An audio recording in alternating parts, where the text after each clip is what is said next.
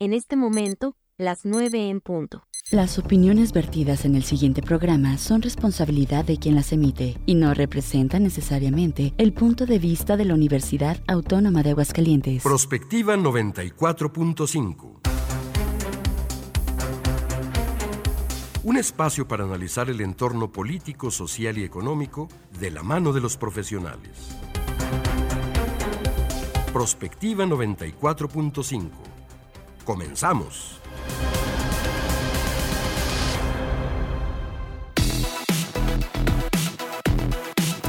Hola, muy buenos días. Bienvenidos a Prospectiva 94.5. Gracias por estarnos acompañando esta mañana de martes. Es 31 de octubre de este año 2023. Gracias como siempre por estar siguiéndonos a través de los distintos medios de nuestra máxima casa de estudios en Radio UAA 94.5 FM. Igual en UATV en el canal 26.2 de televisión abierta. Estamos también en Facebook, en el perfil de radio, en YouTube, igualmente en Prospectiva 94.5. Gracias a todos ustedes. Estamos concluyendo ya básicamente este mes de octubre, martes 31 de octubre. Estamos viendo muchos chicos universitarios aquí mismo, nuestra estación universitaria, disfrazados. Pues hay ahora sí que una mezcla de culturas porque pues si ustedes han tenido la oportunidad de estar presentes en estos días en el campus universitarios, se darán cuenta que todavía hay pues por ahí algunos altares a propósito de pues las actividades de conmemorando nuestros muertos, pero también pues eh, no lo podemos evitar, somos vecinos de Estados Unidos y la tradición del Halloween, la verdad es que luego nuestros chicos nos sorprenden, justamente hace ratito veíamos Ale, Chequito tú también traías, ¿verdad? Disfraz hace ratito, Juanita no te alcanzo a ver, pero también me dijeron que sí. Muy bien, Juanita. Pues la verdad es que nos da gusto, ¿no? Recordar que pues nuestra diversidad cultural, la forma en que recordamos a nuestros seres queridos que ya no están con nosotros y obviamente la influencia que tiene Estados Unidos con nuestro país. Pero bueno, ya la escucharon. Me da mucho gusto saludar como siempre a mi compañera en la conducción, María Hernández. ¿Cómo estás, Mari? Buenos días. Hola, Leti. Muy buen día. Yo también vengo disfrazada de mi abuelita muy bien. No, está muy bonita. Bienvenida. Muy buenos días a todos los que nos escuchan y nos ven a través de los diferentes medios. Aquí en Prospectiva 94.5. Hoy tenemos un tema súper interesante, muy importante porque creo que cada vez es más frecuente el que algunas personas caigan en un consumo problemático de algunas drogas y también pues cómo las familias empiezan a preocuparse y hacerse alrededor de ellas todo un pues un entramado tanto de buscar soluciones como un problema general dentro de las familias y de los entornos. Y pues bueno, hablar de estos centros de rehabilitación y de los anexos, cómo funcionan, si en realidad son eficientes o no, pues es lo que vamos a abordar. Hemos escuchado muchas historias de terror justamente, pero bueno, hoy con nuestros especialistas vamos a aclarar qué es lo que pasa en estos espacios que pues tendrían que tener esta eh, pues regulación de parte de las autoridades para que se pueda rehabilitar a personas, porque además pues son espacios en donde llega gente con problemas severos de alcoholismo, de drogadicción y a veces hasta muy jóvenes, entonces pues todo este es un entorno muy complicado para las familias. Hoy vamos a platicar precisamente de esto. Las líneas están abiertas y a su disposición en mensajes de texto WhatsApp 449-912-1588, ahí también nos pueden hablar, o al 910-9260 en Facebook, Radio UAA 94.5 FM, así nos encuentran. Y bueno, pues si les parece, iniciamos. Nos vamos directamente con el resumen en la información.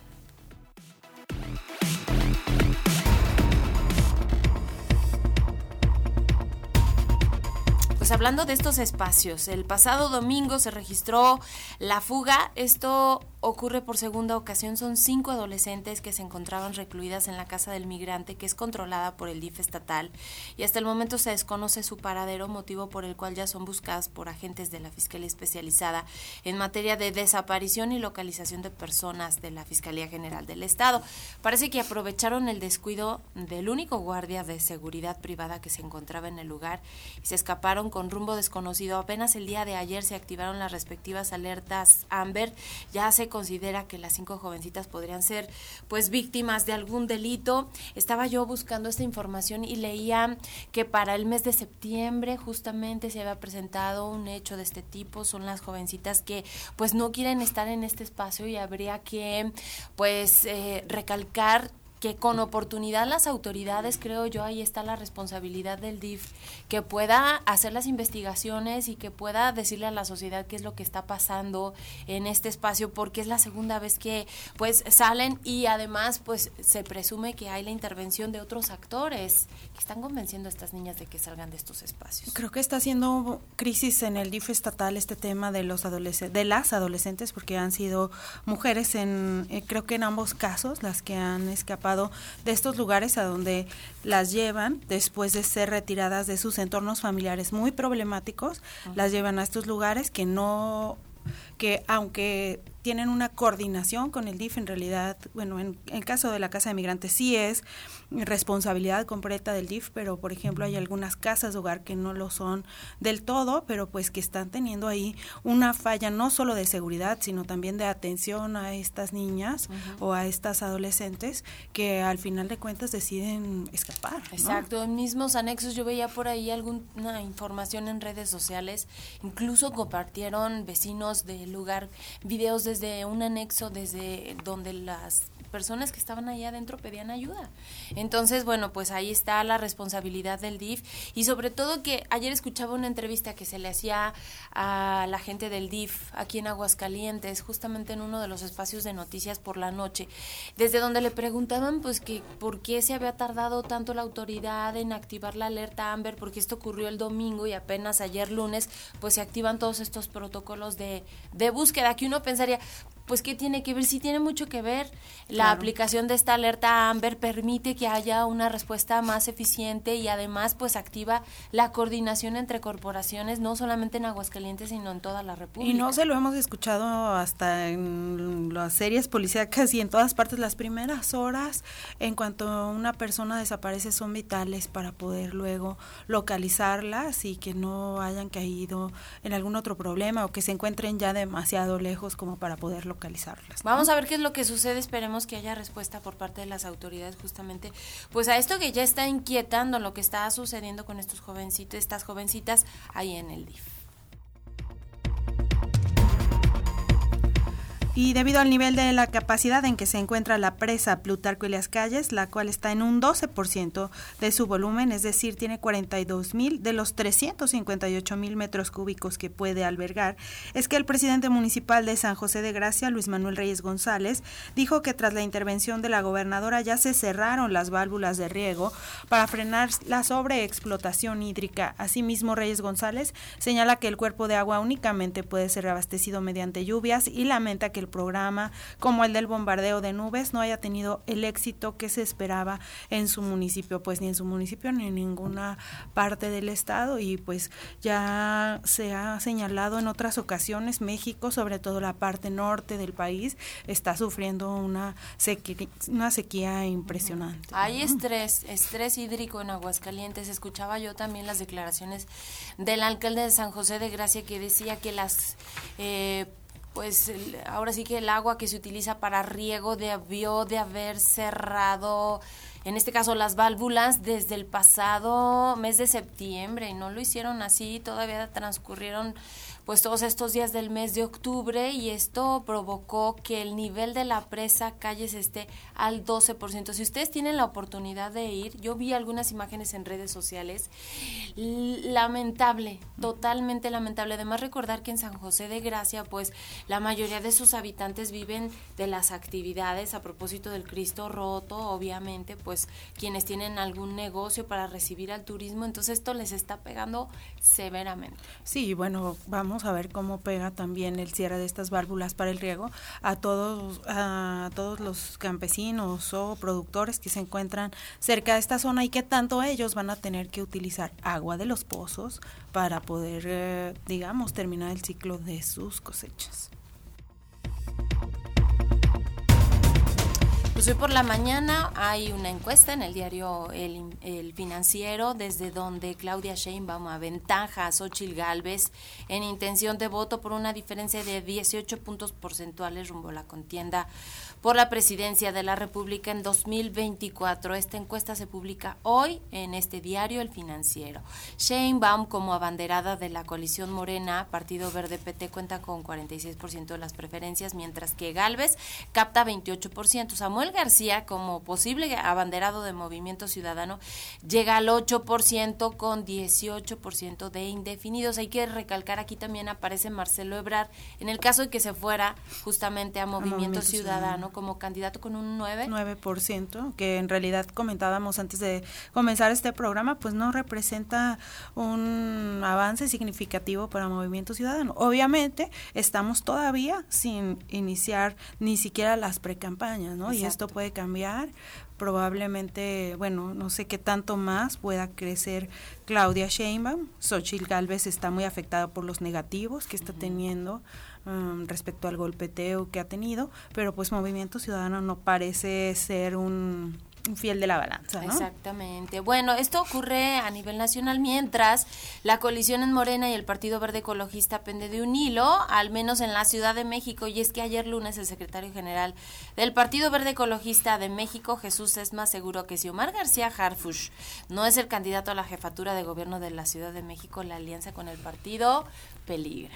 Y bueno, aquí veíamos, vemos un panorama un poco más complicado porque es un tanto las fuerzas internas de Morena, como es el grupo de Clara Brugada o los morenistas, digamos, de mayor tiempo, es, están este, haciéndole incluso el vacío a Claudia Sheinbaum en algunos eventos como el que veíamos la semana pasada del Estadio Azul, en donde pues prácticamente no se realizó el evento porque no, había, gente, y esto pues se lo achacan obviamente a Brugada y a sus huestes de que pues fue una forma de demostrar que sin ellos pues no va a ganar el, la Ciudad de México.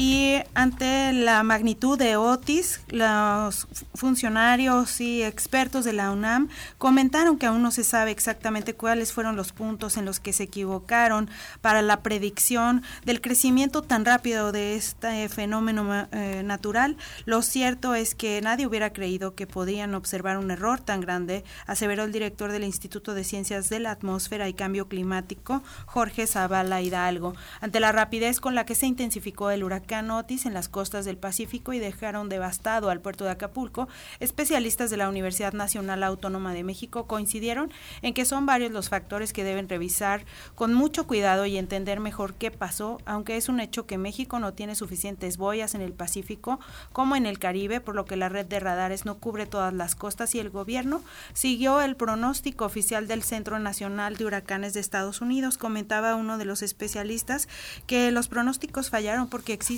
por el tema de cambio climático y que el océano, bueno, obviamente eh, los huracanes se hacen más fuertes cuando hay una temperatura mucho más cálida en, en las aguas y esto provocó justamente que en pocas horas, en seis horas aproximadamente, cambiara tanto la categoría de este, de este fenómeno meteorológico. El investigador del Instituto de Ciencias de la Atmósfera, Benjamín Martínez López, señaló que los cambios en el clima hacen que la frecuencia de estos eventos aumente y estamos entrando en un terreno donde es difícil predecir el tiempo en que vendrá el siguiente fenómeno con estas características. Vamos a escucharlo. Eh, tengo entendido que pasó de tormenta tropical a huracán en unas cuantas horas. Todos los pronósticos prácticamente fallaron, no nada más los mexicanos, sino los estadounidenses. Y básicamente lo que ocurrió fue una intensificación muy fuerte que se debió a una gran cantidad de energía acumulada en algo que se conoce como la alberca tropical mexicana. Y cuando esta tormenta eh, siguió su, trayectoria e interaccionó con esas aguas muy cálidas, pues pasó de tormenta a huracán 2, 3, 4, 5, ¿no? En un tiempo récord. Tengo entendido que en el 2014, me parece, o Patricia o este huracán que se intensificó también bastante, pero el segundo lugar es precisamente para este huracán Otis. De hecho, veíamos en el arranque de la conferencia de prensa matutina del presidente Andrés Manuel López Obrador, pues como un reporte, distintos funcionarios, incluso la gobernadora de eh, Guerrero estaba justamente dando cuenta de lo que venía sucediendo. Ahí el secretario de Marina y alto mando de la Armada, Armada de México, Rafael Ojeda, informó en esta conferencia que hay 17, perdón, 7, 7 helicópteros, llegaron dos barcos más con una grúa de levante para recuperar embarcaciones hundidas, se han recibido 16 mil despensas y 101 mil aguas embotelladas. Escuchemos. el Hospital Naval sigue dando consultas aquí a la sociedad civil. A la fecha llevamos 523 consultas y ya se dieron, el día de ayer hubo una cirugía más, en total hemos dado eh, cuatro cirugías y traslado terrestre ayer hubo uno, en total han sido cinco y traslados aéreos que ayer no hubo, pero hemos llevado hasta la fecha seis traslados aéreos. En lo que se refiere a las despensas, hemos recibido hasta el día de hoy 16.327 despensas, se han repartido las 13.758 y hoy el resto, que son 2.569, se, se empezarán a repartir. Igualmente de agua, hemos recibido 101.412 aguas embotelladas y de las cuales hemos repartido 78.148 y el resto, los 22.264, las repartiremos el día de hoy. Bueno, tenemos un comentario justamente dice, tengo cinco años, este llega por WhatsApp, escuchando el bombardeo de noticias falsas al gobierno federal. Ya es tiempo que nos cuenten qué está haciendo la oposición por el pueblo. Ya me urge saber. Muchísimas gracias a esta persona que se contacta. El presidente de la República, Andrés Manuel López Obrador, pues tiene un claro objetivo. Este tiene que ver con que la gente de Acapulco no pase una amarga Navidad. Eh, no, no va a llevar mucho tiempo. Tengo el sueño, el ideal que vamos a convertir en realidad entre todos, como se está haciendo, de que ya en la Navidad eh, las familias van a estar muy contentas en Acapulco, van a estar este, como lo merecen, muy felices. Ese es el compromiso. No va a haber amarga Navidad. Comunícate al WhatsApp al 449-912-1588. Búscanos en Facebook como Radio UAA o en Instagram Radio UAA 94.5 FM.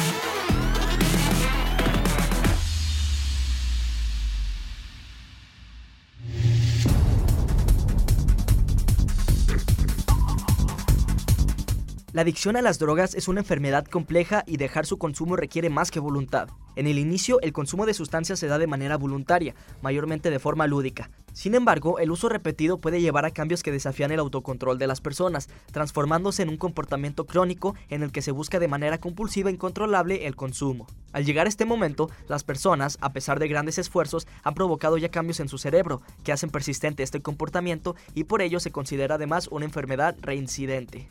Ante este panorama, el tratamiento de esta enfermedad o adicción debería ser continuo y especializado de acuerdo a las necesidades de cada paciente, tomando en cuenta además que esta enfermedad afecta no solamente al consumidor de sustancias, sino a su familia y entorno social. Es común que las personas cercanas sean quienes busquen ayuda para los adictos y en ocasiones, contra su voluntad, les obliguen a someterse a tratamiento. Es en este punto donde se presentan diferentes opciones y disyuntivas respecto a los lugares y métodos de rehabilitación y tratamiento de adicciones. Entre estos lugares se encuentran primordialmente los espacios conocidos como anexos o granjas, que empezaron a establecerse en nuestro país en los años 80. Generalmente, en estos lugares se llevan a las personas en contra de su voluntad, y a pesar de que muchos de ellos dicen manejar el programa de Alcohólicos Anónimos, hay prácticas de las que la organización se ha deslindado por completo. Por otro lado, tenemos las llamadas clínicas o centros de rehabilitación. Son instalaciones especializadas y diseñadas en algunos casos con lujo para albergar a pacientes que luchan contra la adicción, donde se encuentran especialistas en diferentes disciplinas y en ambos casos el objetivo es ayudar a las personas que luchan contra la adicción a las drogas a recuperarse y a llevar una vida libre de sustancias. Sin embargo, es importante conocer los métodos, diferencias y efectividad de estos espacios. De este y más temas hablaremos hoy en Prospectiva 94.5.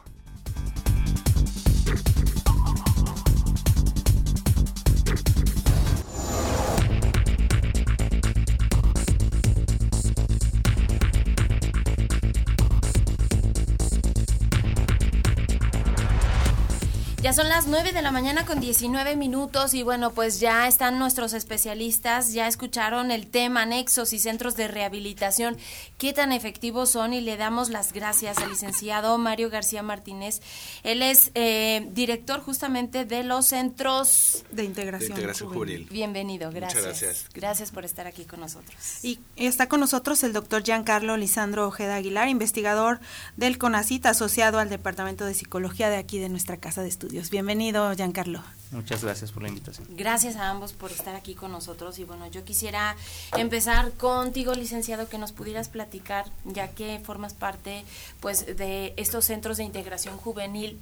Yo creo que hay muchas dudas, o bueno, al menos siento que es la percepción de la gente, justamente de este tipo de espacios eh, sobre todo por la información que se divulga, de que sí son centros que estén pues realmente acondicionados para la atención, que haya el personal suficiente, preparado, porque pues hay, hay quien escapa, hay quien habla de casos de violencia, privación de la libertad, incluso tortura, se han registrado algunas muertes, entonces como que todo esto eh, nos pues nos preocupa y también nos ocupa y quisiéramos conocer un poquito desde tu perspectiva qué son estos centros, cómo operan, que nos puedas dar un panorama.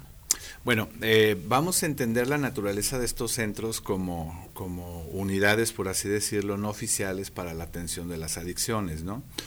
Eh, han evolucionado mucho, han mejorado mucho, definitivamente en los últimos 20 años es, un panorama completamente distinto lo que vemos ahorita, lo que vemos lo que veíamos hace 20 años. Eh, son, son lugares, son organizaciones en donde a alguien, a una persona, a un grupo de personas, eh, les da la iniciativa de, adquirir unas instalaciones y ahí llevar a cabo un programa de rehabilitación. Normalmente se está utilizando el modelo de los 12 pasos de manera parcial. De hecho, la Central Mexicana de AA no reconoce estos lugares eh, como parte de ellos no los reconocen y es, un, es una pugna que tienen, pero bueno, a estas personas no les importa ser reconocidos por AA Central Mexicana. Entonces, manejan ellos el modelo de los 12 pasos y, e históricamente lo que hacen ellos es estar apuntalando el primer paso, ¿no? Por eso es que cuando llegan las personas ahí dan por hecho de que la persona no llega sensibilizada al respecto y empiezan a abordarlo de manera eh, hostil. En la actualidad, eh, muchos de estos centros a nivel nacional se han apegado a la, norma oficial mexicana 028, que es la que nos está indicando cómo eh, nos indica las buenas prácticas eh, para el tema de las adicciones, el tratamiento de las adicciones. Eh, y en la 028 hay un subdesglose, está las unidades de, consulta ambulatoria, por así decirlo, como son los centros de integración juvenil, como son los UNEMESCAPA, etcétera, etcétera, y están las unidades de hospitalización o, tratamiento no ambulatorio, ¿no? En donde está desde eh, aquí en Aguascalientes el Hospital de Psiquiatría, pero algunas clínicas también que son eh, por así decirlo, oficiales, eh, que son privadas normalmente, promesa de vida, eh, Uxtal, Uxmal se llama, me parece. Eh, son algunas clínicas, la más conocida de todos a nivel nacional, pues es Oceánica, Montefénix, este, Renacimiento, son, son como las más famosas, ¿no? y son clínicas que se apegan o buscan apegarse al máximo a la 028. Ahora, ¿qué pasa con estos centros de tratamiento que hay un subregistro tremendo, eh, hay un subregistro eh, que, nadie sabe. En ocasiones, en algunas reuniones se hablan de más de 250 centros, aunque nada más son 12 o 13 los que están ahorita avalados por la CONASAMA, la Comisión Nacional que se encarga de regular estas eh, prácticas, hay nada más 12 o 13. Eh, en Aguascalientes se habla de más de 250, pero a veces dicen que son menos de 200, etcétera, etcétera. Lo que o sea, como que no hay un censo. No se puede, no se puede, porque te cierran uno y se abren dos, te cierran dos, se abren uno, o sea, son, son muy fluctuantes y es difícil tener un seguimiento de estos centros. Eh, no hay los recursos como para estar teniendo un seguimiento muy pertinente y al estar escapándose ellos del radar, eh, pues entonces las prácticas que llevan a cabo, pues ahora sí que quedan a consideración de ellos mismos. Por eso es que luego nos enteramos de estos maltratos, de estas malas prácticas, así se le conoce, ¿no?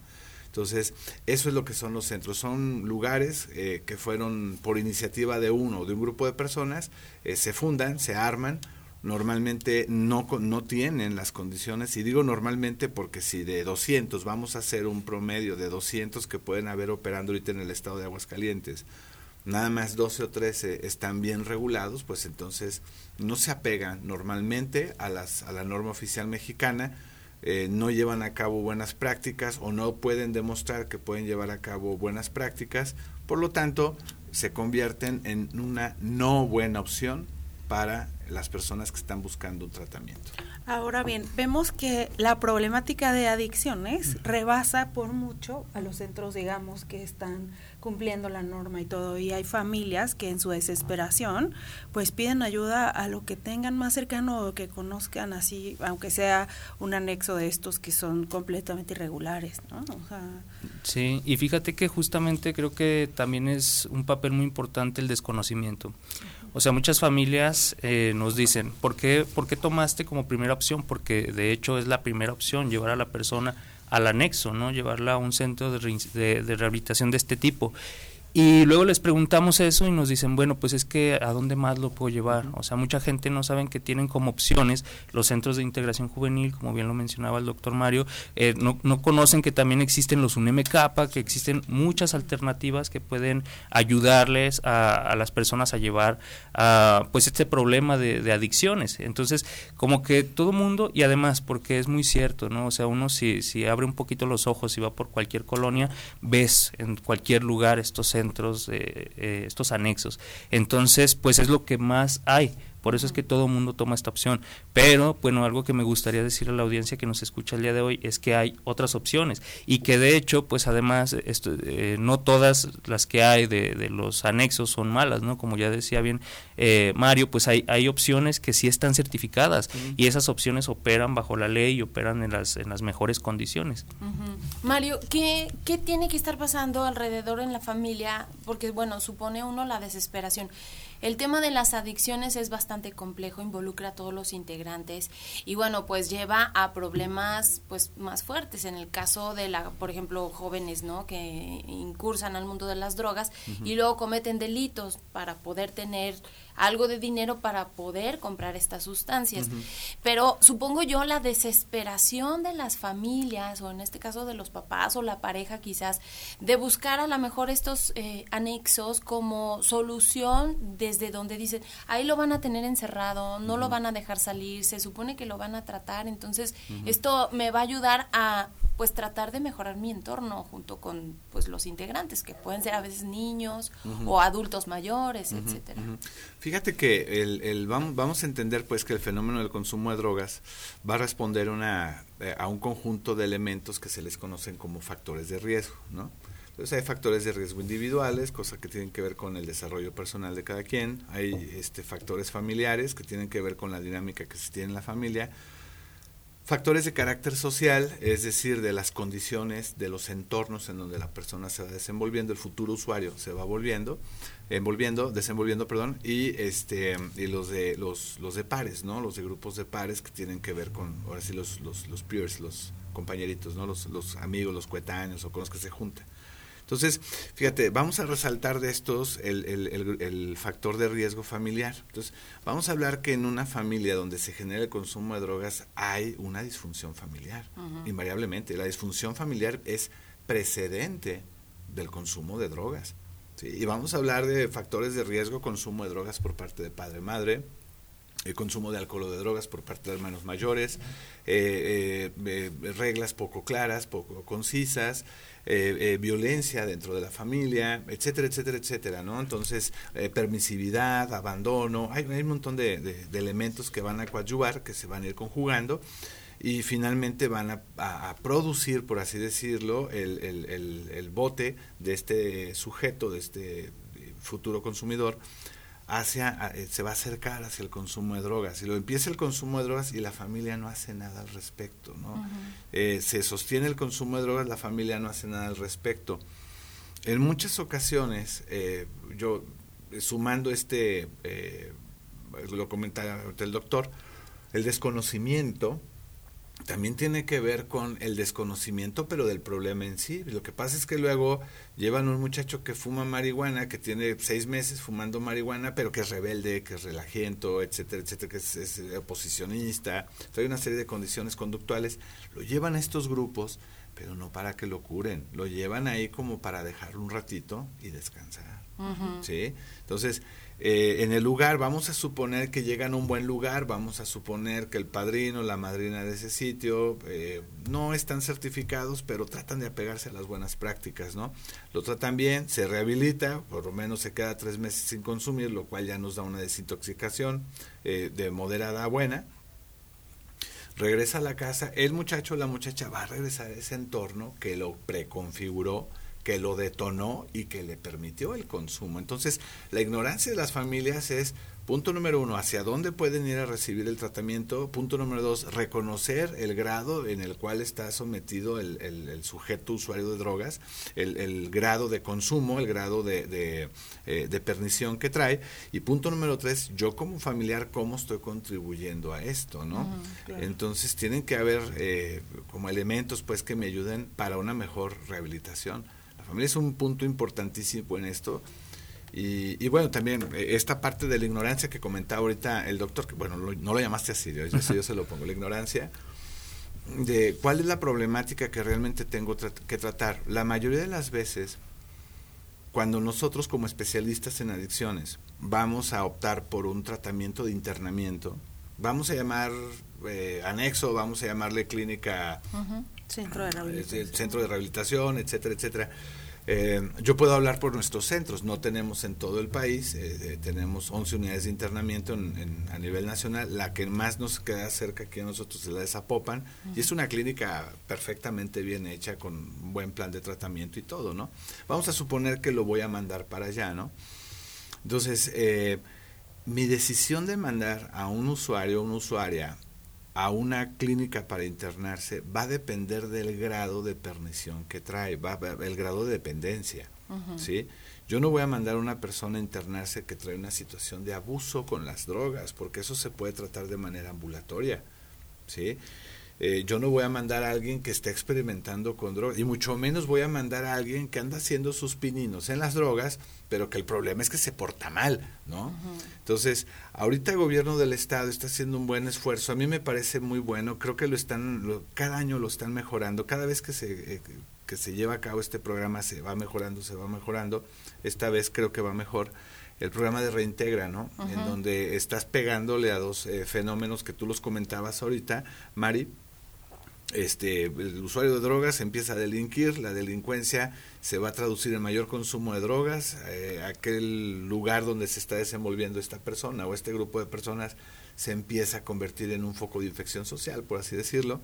Entonces, lo que hace el gobierno del Estado es que los toma por cuestiones delictivas, eh, les hace una permuta legal, les dice, ¿sabes qué? No vas a estar en el cerezo, vas a estar en un centro de, de tratamiento los lleva a estas unidades que te comentaba ahorita que sí están certificadas por la, la CONASAMA y entonces em, eh, se rehabilitan, ¿no? Pero entonces la pregunta aquí está o la observación va a ser qué vamos a hacer cuando ya se regresen a sus lugares, con las familias. Por eso que tú estás mencionando, Mario, de que si llegan a un entorno otra vez complejo, pues van a regresar al consumo de drogas o de alcohol. Claro, mira, la familia funciona como un, como un preconfigurador. Hablando de fenómenos mentales, la, la familia va a, funcionar como un preconfigurador o un configurador.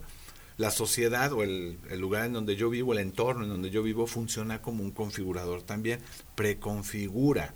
¿sí?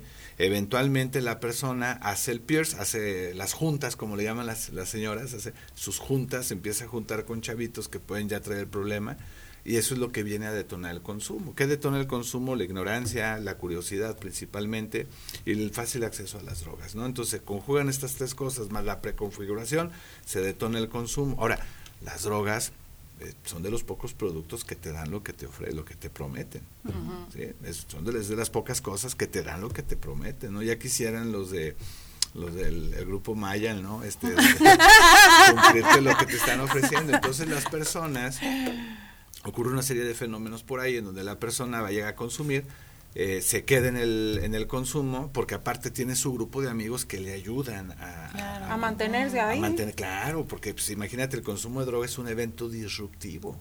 Cualquier persona en la audiencia que haya tomado alcohol por primera vez o fumado marihuana por primera vez se va, va sabe que es un evento disruptivo, es decir, tu mente empieza a funcionar de manera diferente, y entonces es estresante, es alarmante, pero el grupo de amigos lo acoge y lo protege, y lo llevan. Se siente aceptado de alguna manera también. Exacto, entonces imagínate, sale de este lugar donde se ha rehabilitado y regresa esos preconfiguradores que eventualmente se convirtieron en mantenedores, va a recaer.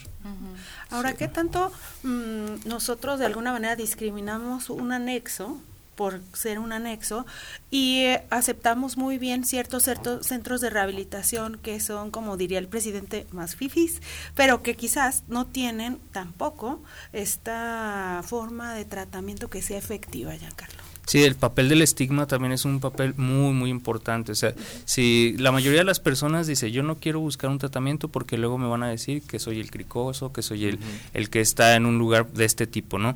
Y eso justamente se refleja también en la familia, o sea, que la mayoría de las personas dice, no, pues vamos a llevar a esta persona a estos lugares, pero también como decías hace un rato, ¿no? O sea, no, nada más lo llevan para descansar de ellos, también algo que es muy importante y por lo cual eh, pues se ve de todo esto reflejado es porque lo llevan como una forma de castigo, además, ¿no? O sea, también te vamos a castigar y en, el tiempo que estás ahí no te vamos a visitar, no te vamos a ver, es, es un castigo en, muchos sentidos.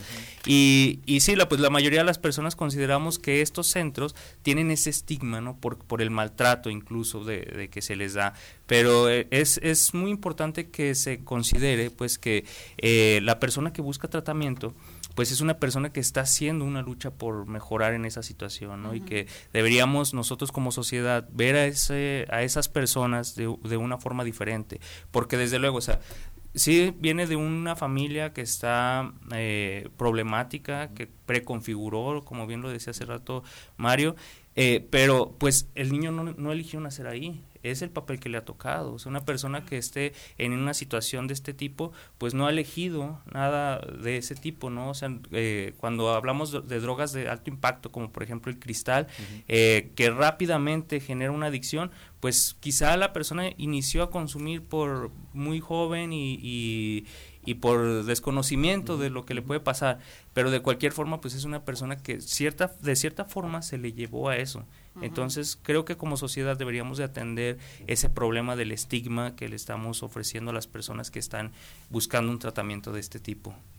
Bueno, son las 9 de la mañana con 37 minutos. Vamos a hacer una pausa. La línea sigue abierta, 449-912-1588, radio UAA 94.5 FM, 910-9260 en UATV. Hacemos este corte rapidísimo y regresamos. Prospectiva 94.5. XHUAA 94.5 FM. ¿Sabes qué significa para Morena? Primero los pobres. Te lo explico. No crecer, más violencia y más mentiras. ¿Y sabes lo que significa para el PRI? Primero los pobres. Te lo digo. Sacar a nuestras familias de la pobreza y que todos sigamos prosperando. Morena destruye. El PRI construye. PRI sí sabe gobernar. Por supuesto. Este domingo en la hora nacional les tenemos preparadas un montón de sorpresas para cerrar la semana con broche de oro. Además, en la radionovela viajaremos hasta Chiapas y conoceremos la fascinante leyenda de La Misa de la Medianoche, que seguro les va a poner la piel chinita. También nos va a acompañar la increíble Julieta Venegas. Sintonícenos este domingo 5 de noviembre. Sus amigos Leonora y Chá los esperamos. Esta es una producción de RTC de la Secretaría de Gobernación. Gobierno de México. En el vasto mundo del cine hay historias que trascienden las páginas y se convierten en obras maestras. Acompáñanos en A Pie de Página, el espacio donde los libros cobran vida en la pantalla grande. Desde los clásicos hasta los éxitos más recientes, exploramos cómo los directores, actores y guionistas han dado vida a tus historias favoritas en la gran pantalla. Escúchanos todos los martes a las 4 pm solo en Radio UAA. En el siguiente episodio de Cultura en Primera Persona. Hola, ¿qué tal? Mi nombre es Marisol Paredes. Yo soy actriz de teatro, también hago cine y también me dedico a la docencia. Soy maestra de artes, bueno, en la rama del teatro. ¿Qué tal? Yo soy Juan Pablo Acevedo, actor. Jueves, 5 de la tarde, por Radio UAA 94.5 FM. Cultura en Primera Persona. XHUAA 94.5 FM. Prospectiva 94.5.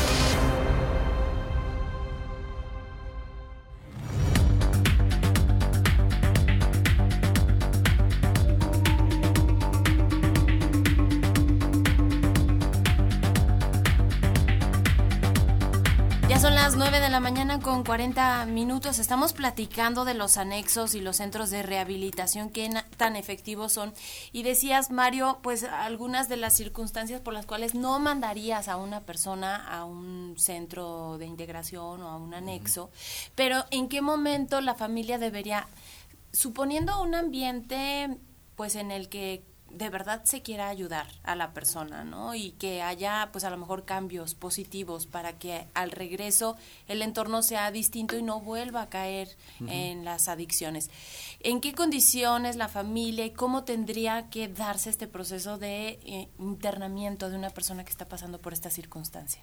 Ok, ¿cómo, cómo elegir el, el tratamiento? Lo primero que yo sugeriría a las familias es eh, ir con algún especialista, que puede ser eh, centros de integración juvenil, puede ser hospital de psiquiatría con su, con su este, agregado que se llama eh, CAPRA, este, o puede ser la SUNEM Escapa también, hay varias, hay, hay cinco en todo el estado.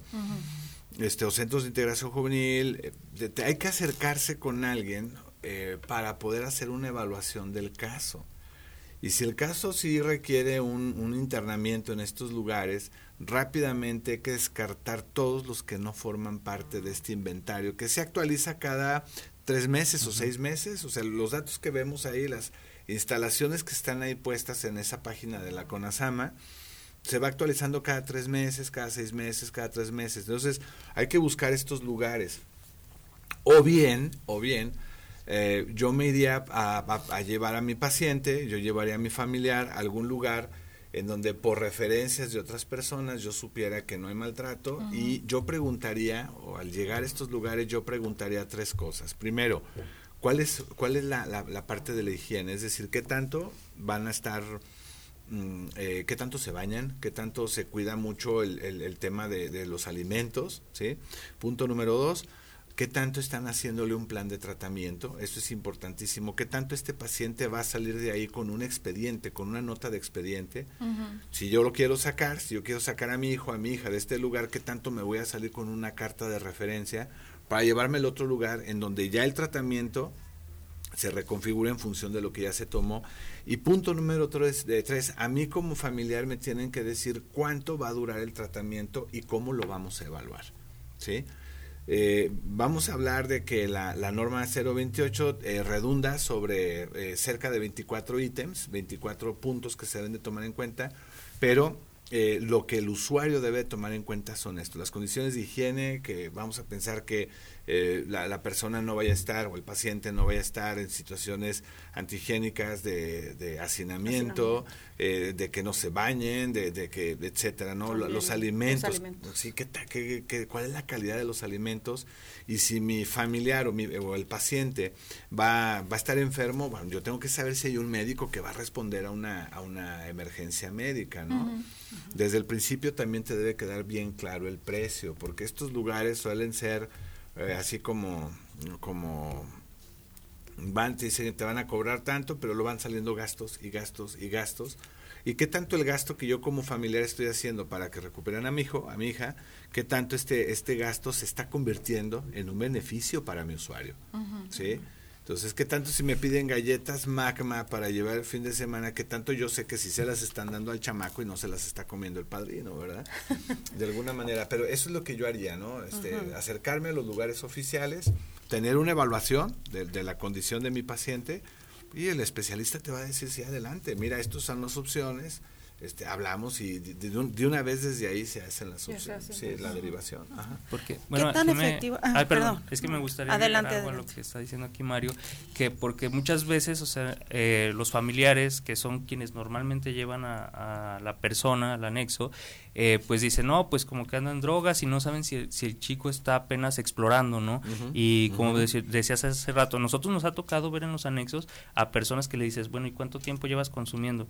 No, pues lo probé una vez pero como mis papás pensaron que ya andaba muy metido en drogas, nada más porque a lo mejor llega tarde a casa, etcétera, eh, pues por eso lo llevan a estos lugares. Entonces es muy importante lo que decías hace un rato, la valoración de un especialista para poder a partir de ello elegir a dónde llevar al familiar. Y ahora sí, perdóname. No, mi pregunta iba en el sentido de que qué método de rehabilitación es realmente efectivo, cómo puedo evaluar y qué tanto influye también el que voluntariamente una persona quiera en realidad librarse de estos consumos problemáticos, ¿no? Porque muchas veces, como ustedes han mencionado, son las familias los que los llevan, pero ellos en realidad no, tienen esa intención.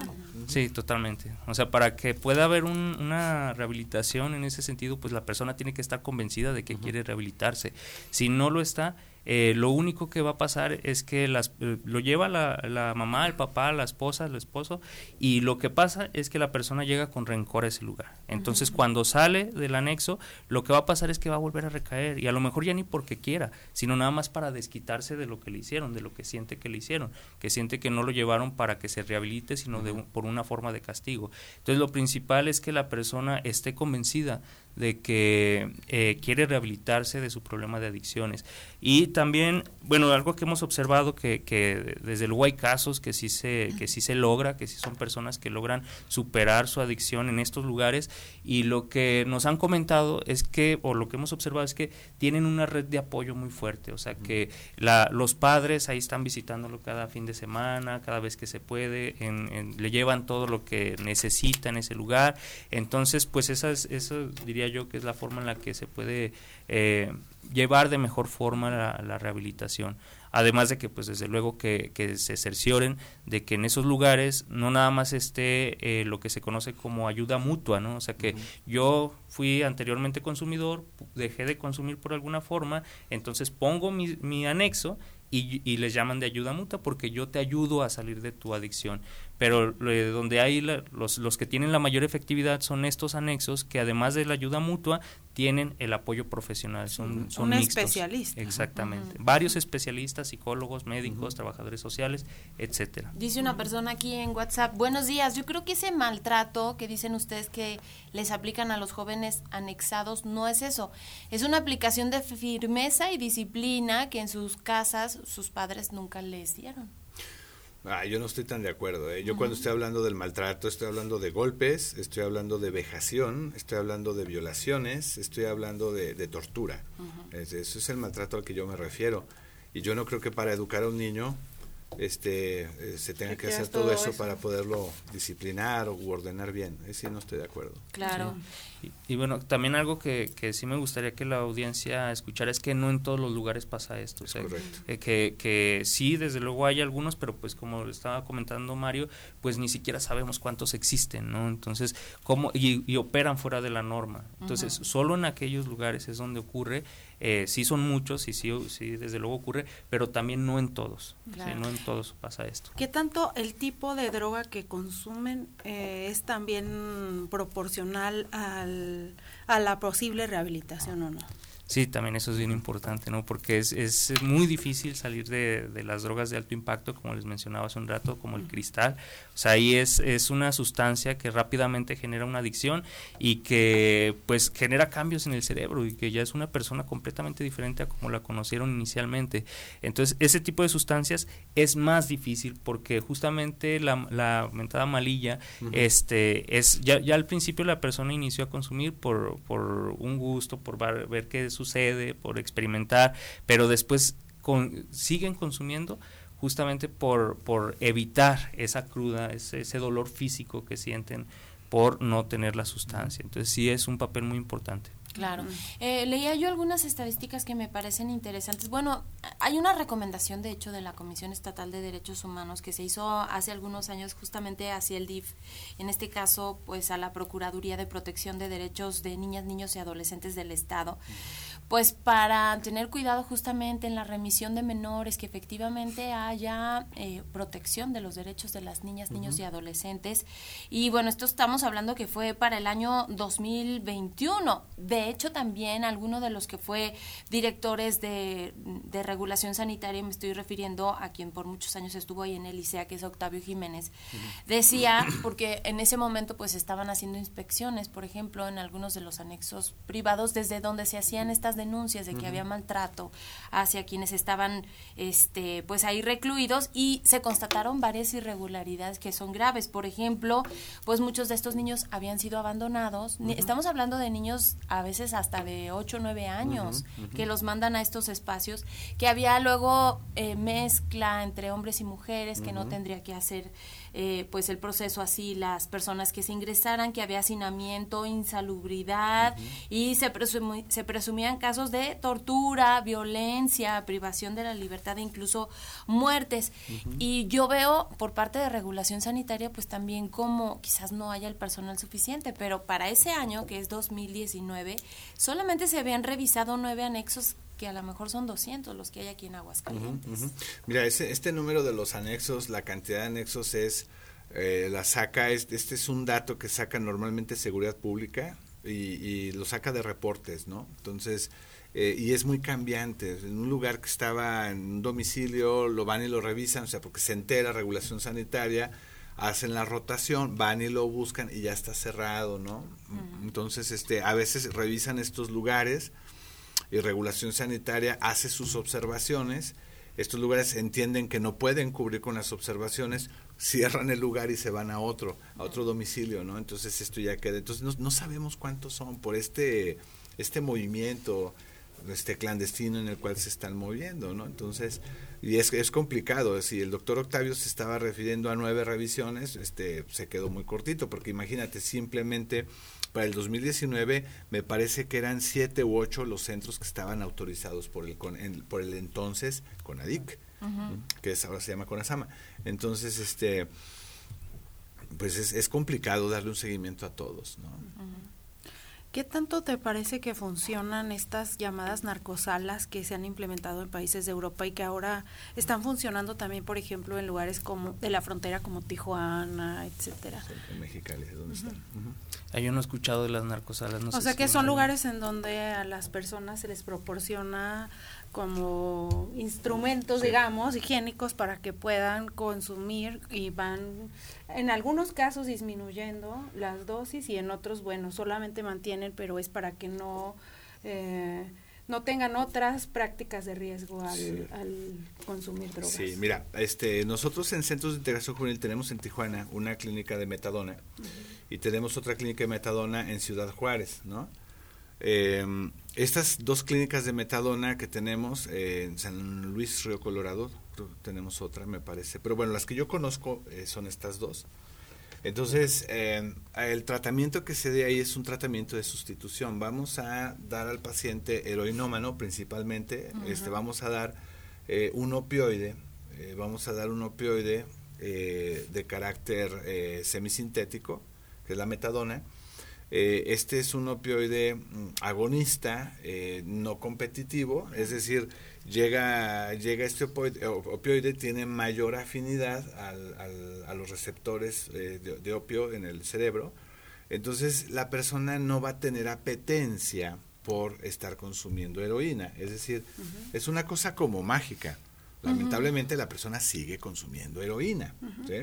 Bueno, entonces, eh, nosotros sabemos que después de, algunos meses, cuatro meses es el estándar, eh, cada que va la persona, yo cuando voy para allá, para Tijuana, paso por, nuestra unidad de, ¿cómo se llama?, de, metadona, y está la fila de gente, y esto lo puedes tomar en pastillita, la metadona, o la puedes tomar en jarabito, ¿no?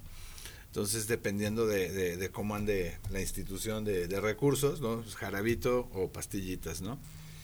Pasa la persona hasta la fila de gente, llegan, toman su dosis, este se les revisa el, el carnet, se, se, les sella, pum, nos vemos mañana o pasado mañana, porque tiene es de larga duración la metadona. Entonces, y se le da folletería. La folletería es para iniciar el proceso de motivación al cambio. ¿Ok? Nos funciona, sabemos que después de cuatro meses la persona empieza a buscar opciones de tratamiento. Están las narcosalas, a mí me tocó organizar una que se llama La Sala, así se llama, está en Mexicali. Y ahí de lo que se trata es precisamente eh, proporcionar a las y los usuarios de heroína principalmente, ahora también de fentanilo, jeringas, eh, sí, eh, jeringas, un lugar limpio, un lugar digno, en donde la persona pueda llegar, se administra la heroína y ahí descansa y se hace lo mismo o algo parecido que nuestras metadonas, nuestras clínicas de metadona. se platica con la persona y se busca iniciar con él eh, propósito de cambio. Las personas que aceptan empezar a cambiar tardan un poco más. En la clínica metadona son cuatro meses, alrededor en promedio. En las salas de inyección segura se tardan cerca de seis, ocho meses, más o menos en promedio. Entonces, sí funciona, sí funciona. Ambos, en ambos casos se llaman reducción de daños, eh, son, responde a políticas de reducción de daños y sí funcionan porque la persona entiende que tiene un problema, entiende que hay opciones para dejarlo y ahí empieza su proceso de abandono. Claro. Pues ya estamos casi concluyendo. Yo quisiera que cada uno de ustedes nos pudiera dar un consejo. Yo veo muchas familias preocupadas justamente con sus hijos adolescentes o que están ya en la universidad, que empiezan con el consumo a lo mejor de marihuana o de sustancias que se pudiera considerar que no son pues tan graves para la salud de los chicos y que no saben qué hacer, si pudieran darnos algún consejo y para quienes están pasando sobre todo por una situación ya más complicada de pues considerar llevar a una persona a un centro. Sí. Bueno, mi consejo sería que busquen la ayuda primero de un profesional que haga la, primera valoración y que a partir de ello lo lleven a donde mejor le recomiende el especialista. Eh, y que además, bueno, esto es lo que me gustaría concluir, que eh, la población se informe y que entienda que no nada más están estos centros, que hay más centros a donde pueden acudir, centros regulados y centros eh, con especialistas. Eh, pues sí, nada más hay que estar atentos. Eh, no hay droga sana, incluyendo el tabaco y el alcohol. No, no, no, hay, no hay droga que sea sana. Cualquier sustancia que tenga la capacidad de alterar tu organismo a nivel de conciencia también, bueno, pues va a tener este, repercusiones fuertes en, tu salud. Eh, sobre el, consumo de drogas en nuestros hijos, en nuestras hijas, bueno, hay que estar muy atentos y rápidamente hay que, si detectamos algo raro, hay que rápidamente hablar a los especialistas, a, nosotros. Eh, nos da mucho gusto estar atendiendo estos casos. O sea, luego la gente eh, piensa que vamos a hacer, vamos a juzgarles o algo así, pero para nada, ¿no? Es hacer una intervención rápida, una intervención breve. Centros de Integración eh, Juvenil ahorita tiene un, un micrositio, si quieres te mando la liga ahorita por, por WhatsApp hay un micrositio en donde tú llegas, eh, te metes ahí vía tu teléfono o vía computadora, eh, te metes y hay unas pruebas de tamizaje, ¿no? Y hay una prueba de tamizaje que evalúa precisamente adicción a las drogas. Es una, es una escala que tenemos bien validada, bien hecha para la población mexicana y ahí te va a aparecer el grado de, de afectación que traes. Si sale de moderado a grave, nosotros hablamos por teléfono, damos una orientación corta e, e invitamos a tratamiento. Muy bien, pues les agradecemos muchísimo esta participación. Gracias. Gracias. Gracias por la invitación. Gracias por dar a conocer esto que ustedes pues eh, estudian y que eh, de alguna forma atienden. Y nosotros nos vamos, man. Nos vamos, como siempre les invitamos a que el día de mañana nos escuchen y nos vean a través de Prospectiva 94.5 porque vamos a tener un tema interesante que habla de las ciudades inteligentes. Así, no se lo vayan a perder, va a estar muy bueno. Gracias a nuestro equipo de producción aquí en Radio en Tele y pues los invitamos el día de mañana en punto de las 9 María Hernández, Leti Medina que tengan un excelente martes. Prospectiva 94.5. Un espacio para analizar el entorno político, social y económico de la mano de los profesionales. Prospectiva 94.5.